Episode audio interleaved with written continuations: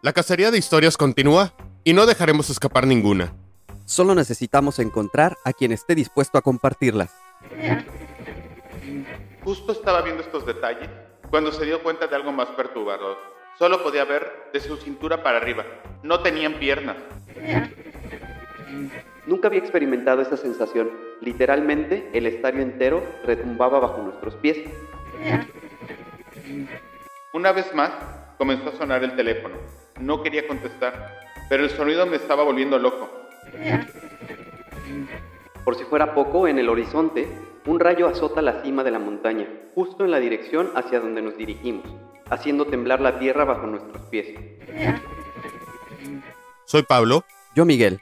Y, juntos, somos cazadores de historias.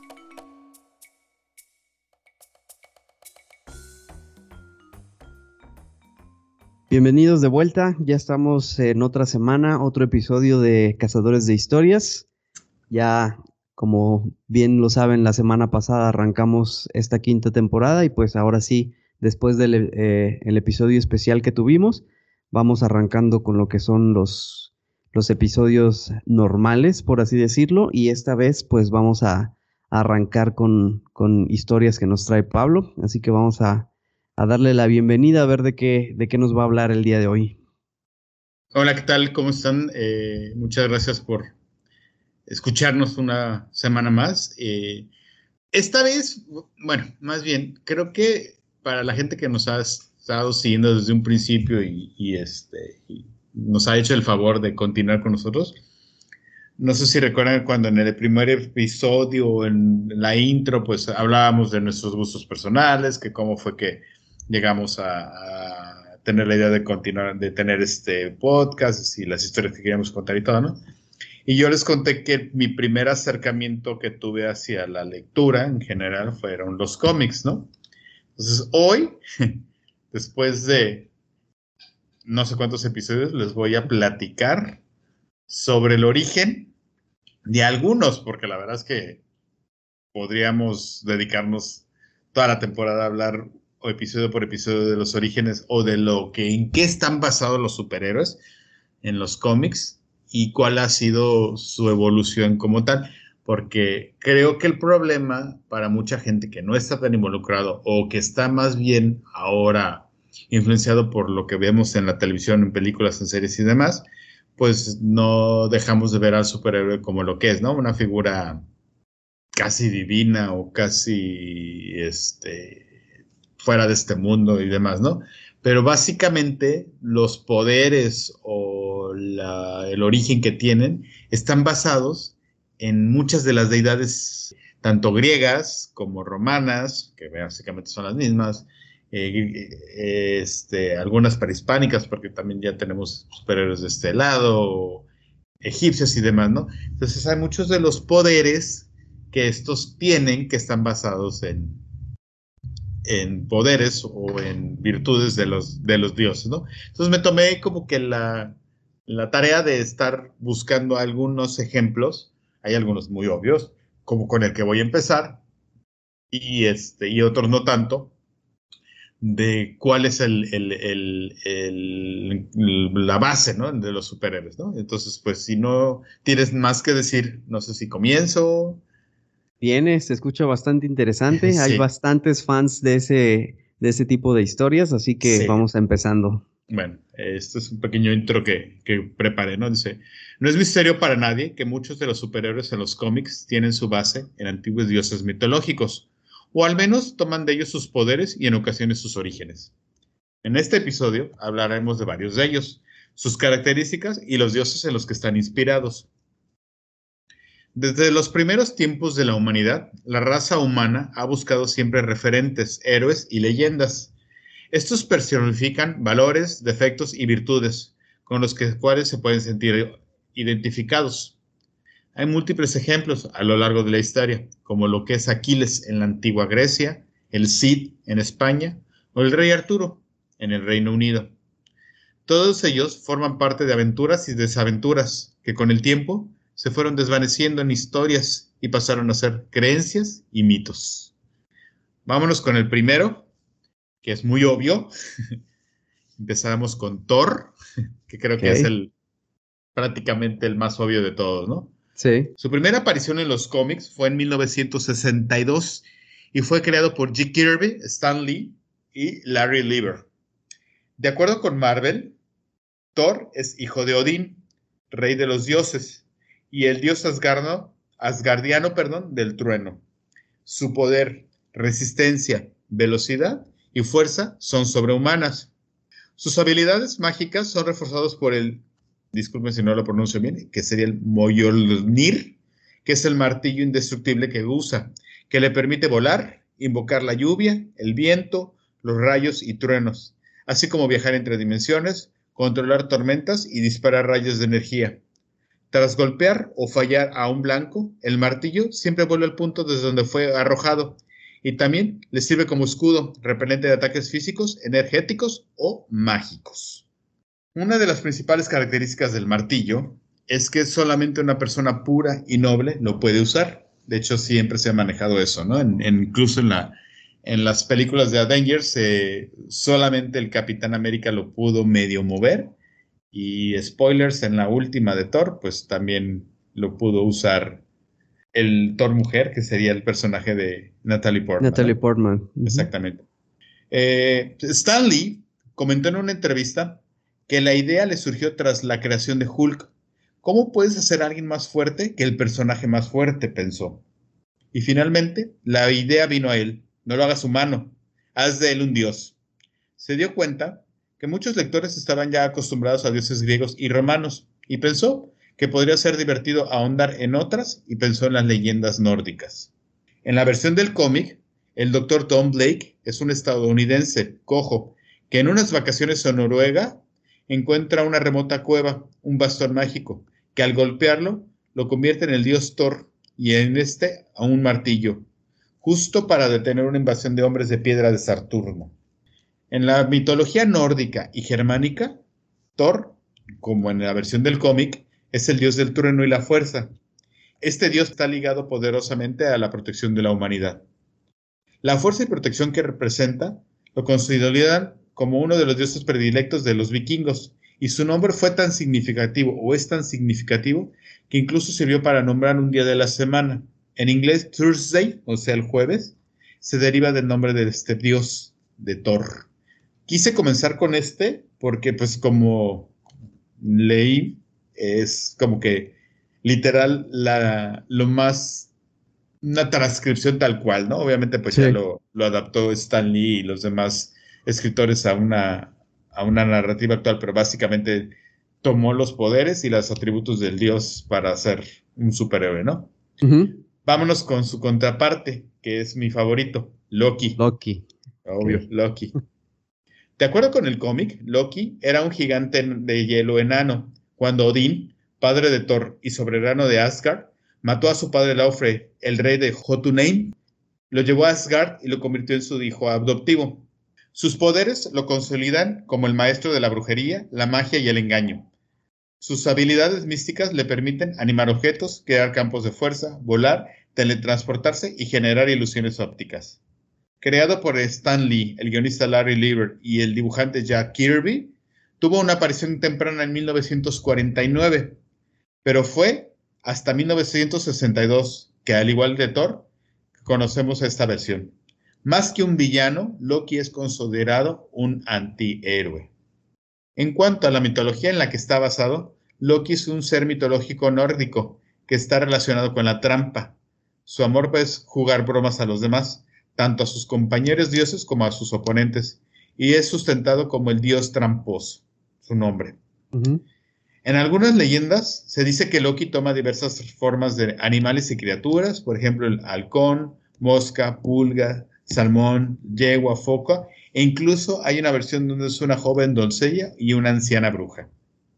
Dentro de, aparte de la mitología que, mencionamos, donde se está Thor y está Loki, pues también muchos de los personajes que los acompañan a lo largo de sus historias están basados en dioses nórdicos. Por ejemplo, su padre Odín, que es el, sería el equivalente, yo creo que a Zeus para los griegos, que es el padre de los dioses.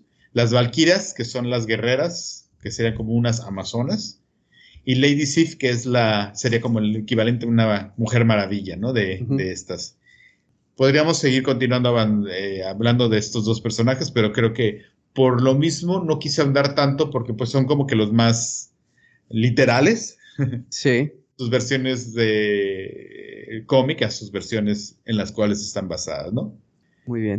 No sé si tienes algún comentario o algo que... No, no, no, está muy interesante. De hecho, sí, pues creo que a muchos nos llama la atención el, eh, esas eh, como historias cruzadas entre eh, mitología, superhéroes y todo eso. Entonces está, está muy, muy interesante. De hecho, hay unos ejemplos muy, muy obvios como estos, pero hay unos que te puede ser alguna sorpresa para muchos que dicen, ah, no lo había visto desde ese punto de vista, ¿no? Ajá. Eh, vámonos ahora con, con, el segundo, que también es un poco obvio, pero este es de la competencia de la otra casa de cómics. Empezamos con Marvel, ahora vámonos con Aquaman, que este es de DC, Comics, ¿ok?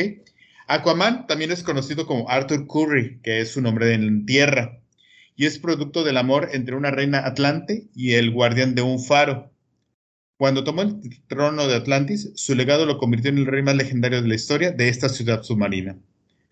Fue creado por el artista Paul Norris y por el escritor Paul Weisinger en 1941 y es uno de los superhéroes de DC Comics más poderosos y es parte además de los miembros fundadores de la Liga de la Justicia, ha luchado junto a Superman, Batman y la Mujer Maravilla contra las mayores amenazas que han puesto en peligro al universo. Los poderes que éste ostenta van desde la telepatía, que le permite el dominio de toda la vida marina, hasta una fuerza, agilidad, destreza y velocidad sobrehumana. Tiene la habilidad de respirar bajo el agua y también la durabilidad suficientemente alta como para no ser afectado por la enorme presión y la temperatura fría en las profundidades del océano y también lo hace suficientemente fuerte como para ser invulnerable al fuego de las ametralladoras. En la edad moderna de los cómics, o sea, alrededor de los 1990, los escritores que interpretaron, reinterpretaron perdón, el personaje de Aquaman más seriamente, con historias que representan el peso de un papel, de su peso, perdón, como rey de la Atlántida, y aunque este no tiene relación con los personajes con los que está basado su personaje. Eh, en el cómic, como les menciona, pues es rey de la Atlántida, pero en las vidas en las cuales está basada, no, no son reyes de Atlantis. Aquaman está basado, obviamente, en el dios del mar y de los ríos, creador de tormentas e inundaciones, que para la mitología griega es Poseidón, mientras que para los romanos es Neptuno. Siendo este incluso que en una versión del cómic es el que le concedió los poderes para manipular el clima, producir rayos con su tridente, que es el mismo tridente que tiene Aquaman, y teletransportarse a cualquier lugar del planeta siempre que haya una fuente de agua cercana. No es de mis eh, eh, superhéroes favoritos, pero sobre todo me acuerdo de lo que mencionaste del, eh, de los fundadores de la Liga de la Justicia cuando estábamos muy chicos, tú y yo. Era de las caricaturas favoritas que, que al menos yo veía. Sí, igual yo. De hecho, creo que esa fue no sé si mi favorita o de mis caricaturas favoritas, al menos. El Salón de la Justicia, la Liga de la Justicia, fue como que el primer acercamiento con, todo ese mundo, ¿no? Sí. Continúo entonces, creo que eh, vamos eh, empezando con los más obvios y así poco a poco, ¿no? Vámonos con otra que también es muy, este, pues sus orígenes son muy, muy, este, a la vista, que sería la Mujer Maravilla.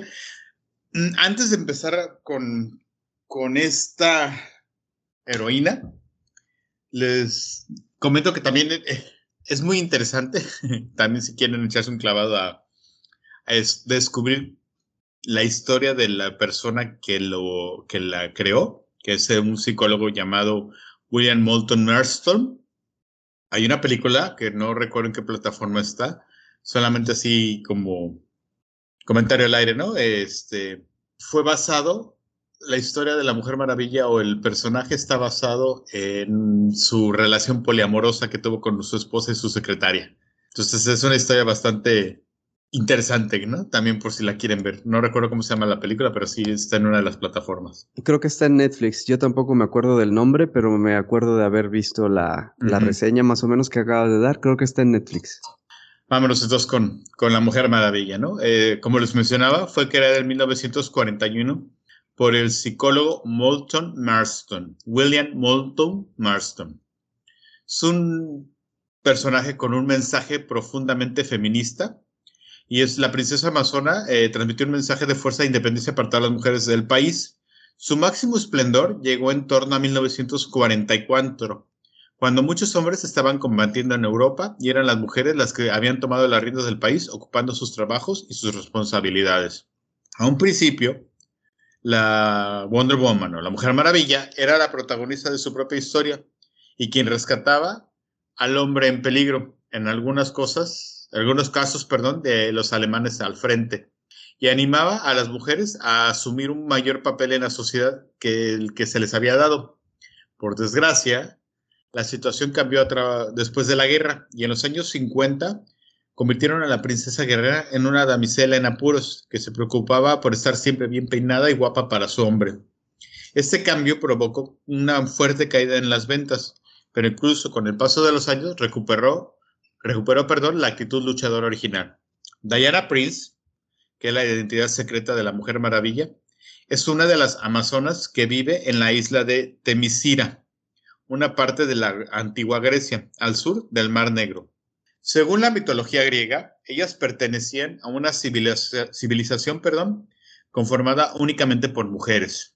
Se les conocía por su valentía y tenacidad en las batallas, e incluso en uno de los capítulos pertenecientes a la Iliada, se menciona una batalla a muerte entre la amazona Pentesilia y el gran Aquiles, por lo que eran consideradas como antagonistas de los griegos, entre ellos Hércules y hasta de los mismos dioses.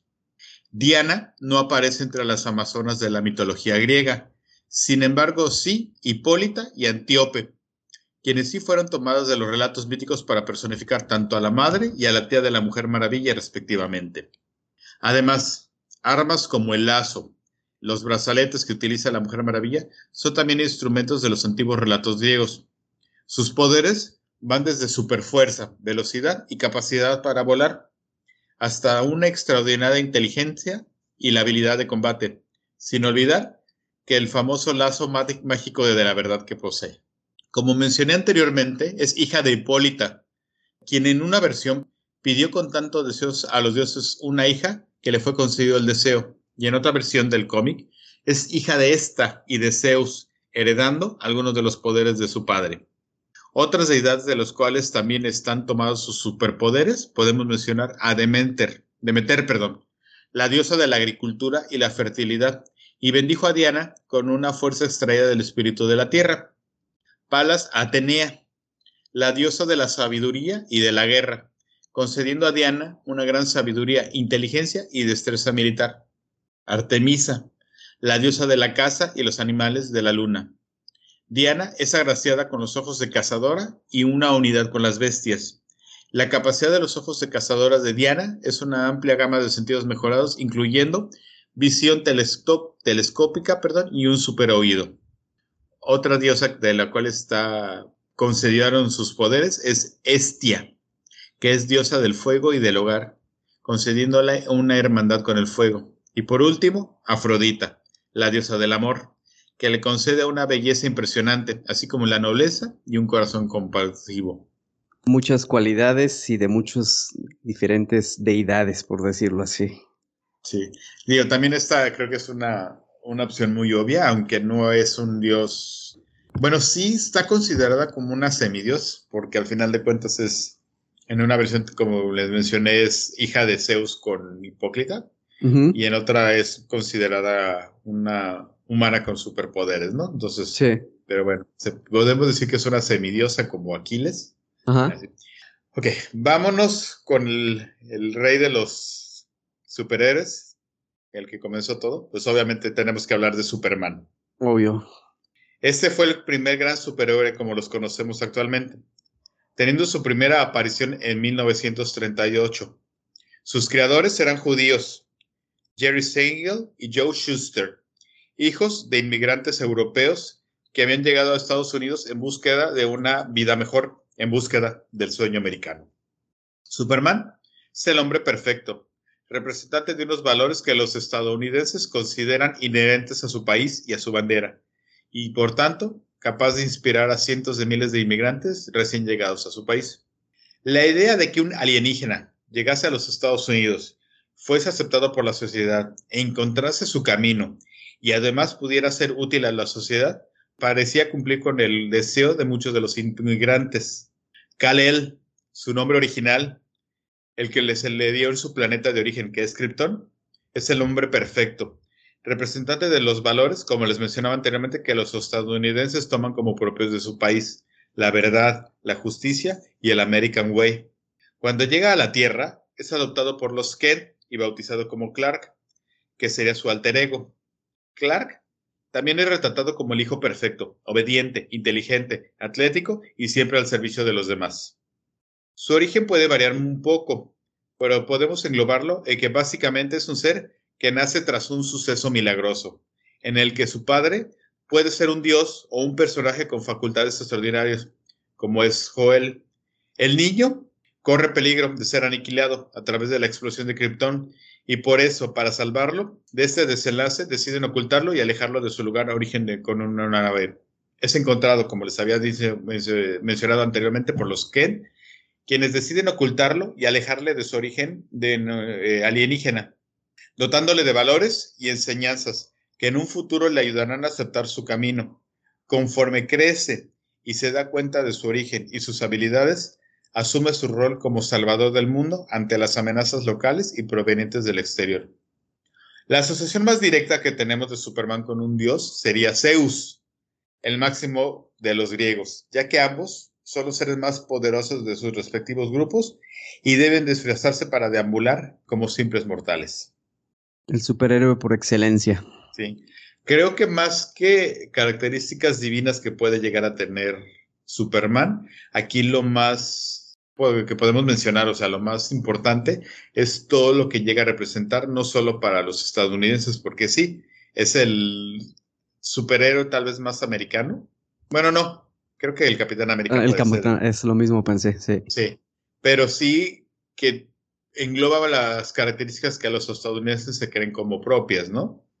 Pero lo más importante es que fue creado por migrantes y que ayudó a muchos migrantes a tener una, una base en la cual inspirarse como para poder llegar a un nuevo país, hacerse de un futuro como propio y, y, este, y englobarlo. Creo que hay muchas cosas que podemos criticar de la sociedad americana, pero si hay algo que podríamos mencionar, o no tanto admirar, o a lo mejor sí podríamos admirar, o incluso envidiar, es que son muy, muy patriotas. Eso sí. O sea, podemos decir muchas cosas de los estadounidenses, pero patriotas lo son. Tan es así que, pues, el mismo uniforme, tanto del Capitán América, que más adelante voy a hablar de él, como de Superman, pues están basados en los colores patrios. Los colores, sí. Eh, no sé si quieres tú comentar algo. No, no, no. Vámonos con el siguiente. Este, eh, relativamente en la cultura pop, es nuevo aunque no es nada nuevo, pero sí para, para muchos, porque tiene poco que salió a la luz por la película. Shazam, no sé si ya lo viste. No, no vi la película. Sí sé quién es el superhéroe, pero no, no, no vi la película. Shazam es también de DC Comics. Fue creado en 1939 por el guionista Bill Parker y el dibujante Clarence eh, Beck. A un principio era llamado el Capitán Marvel o el Capitán Maravilla en la versión castellana. Y eh, se trataba de una respuesta comercial a Superman no solo se vestían muy, muy parecido, sino que también tienen poderes muy similares. Debido a estas similitudes, eh, DC Comics denunció a sus creadores por plagio y les ganó en el pleito, por lo que sus aventuras dejaron de publicarse hasta los 50 o 60 prácticamente, ¿no? En 1972, DC Comics eh, compró los derechos del personaje. Sin embargo, a pesar de ser dueño del tal, no es lo, no le ocurrió con el nombre, porque en 1968 este fue registrado por Marvel Comics cuando Stan Lee creó el héroe cósmico del mismo nombre para aprovecharse del vacío existente. De esta forma, el nombre o la marca de Capitán Marvel no puede aparecer ya como ningún título de Shazam, porque ya lo tiene Marvel Comics, ¿no? Entonces, en una de esas, pues DC Comics tuvo que renombrarlo como Shazam, que era la palabra mágica con la que confería sus poderes. Billy Batson, su alter ego en, en la Tierra, es un huérfano que llama la atención de un anciano y poderoso mago que le otorga asombrosas habilidades mágicas y le encarga la defensa de la roca de la eternidad, Es un lugar encantado situado en un punto especial entre el tiempo y el espacio.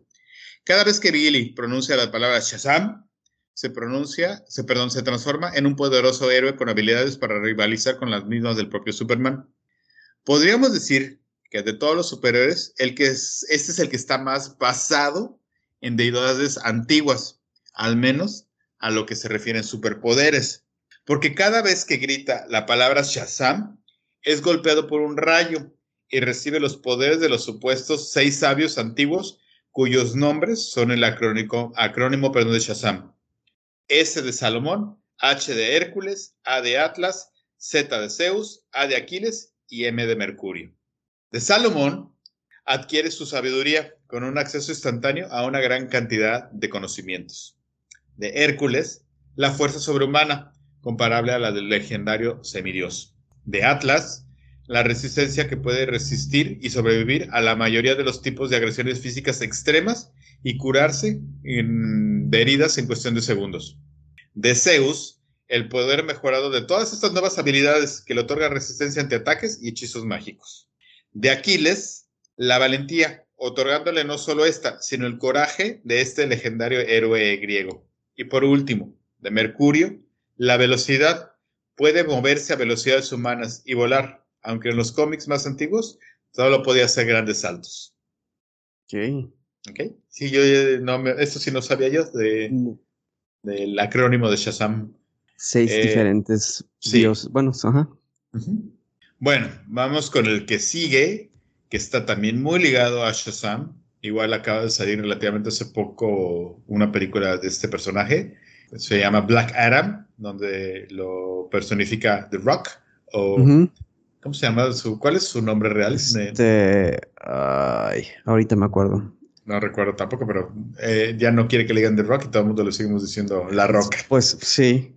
En lo que nos acordamos. sí, ahorita, te, ahorita me acuerdo. Ok, eh, Black Adam es a veces héroe o a veces un villano, y su primera aparición fue en 1945, siendo la primera elección del mago Shazam para ser su sucesor. Fue pensado para ser una figura con una vida breve en el cómic. De hecho, su primera batalla contra el Capitán Marvel le llevaría a una muerte inmediata. En el primer número y bajo la noción de ser un villano, su único propósito era permitir al héroe probarse a sí mismo, pero como tuvo un gran impacto entre los lectores, eh, fue suficiente como para que regresara eh, cada vez más y más y más hasta tener su propia historia. Cuando DC Comics adquirió buena parte de las licencias de Fawcett, Black Adam volvió al tablero como un personaje mayor, siempre como parte del universo de Capitán Marvel. Tuvo apariciones esporádicas durante décadas. Y Black Adam poco a poco pasó a ser de un villano con motivaciones simples, que sería destruir al mundo, a uno mucho más complejo y finalmente a ser un antihéroe, como se le considera hoy en día. Su historia comienza justo con el relato de la necesidad de un heredero digno para los poderes que eventualmente adquiriría Shazam. En el cómic se cuenta cómo el mago Shazam busca un sucesor para heredar sus extraordinarias capacidades. Finalmente, lo encuentra en una nación ficticia llamada Kandak, en lo que el sabio y justo príncipe Ted Adam parece la encarnación del candidato ideal. Convertido en, protector de Egipto durante décadas, Ted Adam es un personaje bondadoso, hasta que villanos del cómic llamados Bandan Savage y Akatón destruyen eh, Kandak con el orden de Ra. El cataclismo provoca que el héroe enloquezca y al final, para evitar que pudiera hacer daño, es encerrado en un escarabajo mágico y enterrado en una tumba. De una forma similar a Billy Batson, Black Adam invoca sus poderes al pronunciar la expresión Shazam, y gracias a esto obtiene las capacidades de seis dioses egipcios, que combinados le convierten en una criatura virtualmente imparable. Según el cómic, Black Adam recibe del dios Shu resistencia e invulnerabilidad increíbles. De Eru, supervelocidad. Por otro lado, de Amon, fuerza física. De Sewuti, la sabiduría y conocimiento. De Atón, la capacidad para invocar relámpagos. Por último, y quizá del rango más distintivo de Black Adam, de Mentu, un coraje incrementable. Todos estos son dioses eh, egipcios. Egipcios, perdón, que igual forman un acrónimo como Shazam, ¿no? Y es Pues bueno. Dwayne, Jo- Dwayne Johnson. Dwayne Johnson, sí. Qué bueno que te acordaste. Pues bueno, todavía nos restan bastantes, pero como creo que ya se alargó un poquito este episodio, creo que lo vamos a parar por hoy. Dejando una segunda parte para la siguiente vez que me toque el micrófono. No Ok. sé si, si estés de acuerdo o continúo, porque sí, la No, verdad es que sí, sí. Sí, nos, nos, faltan bastantes y nos dejaste picados. a la mitad, ¿no? Eh, esta primera parte, pues como se van, darán cuenta cuando escuchen el otro episodio, va a diferir un poquito. Y ya se darán cuenta por qué. Pero bueno, este, obviamente hay muchísimos superhéroes más basados en deidades no solamente griegas, egipcios y romanas o incluso nórdicas, hay de otros lugares. Incluso ahorita que mencionabas lo de la eh, Liga de la Justicia, recuerdo que hay un jefe apache Sí. Y había uno que creo que era, tenía también como características de una deidad mexicana. Estoy tratando de acordar, o sea, tengo la imagen en la cara, en la cabeza, perdón, pero no recuerdo ni el nombre ni nada. Les prometo que para el próximo episodio lo voy a mencionar porque no, no me acuerdo, o sea, me llegó ahorita el flashazo cuando mencionaste lo de la Liga de Justicia. Ujú. Debe de estar por ahí, déjame, déjamelo. Lo Sí, encuentro en Google y lo mencionamos en el siguiente episodio, ¿no?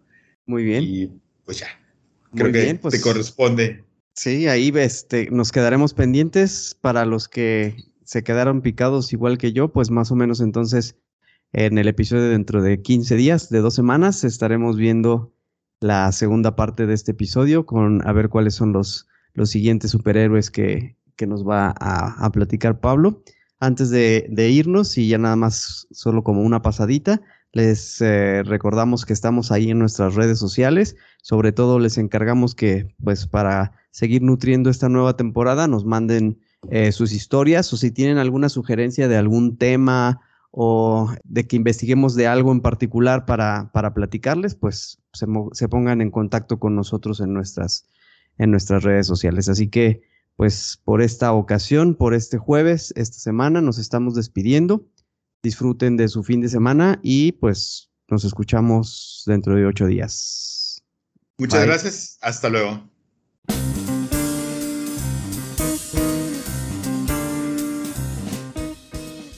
Porque la vida es una colección interminable de historias y todos tenemos una que contar, esto es Cazadores de Historias, el podcast.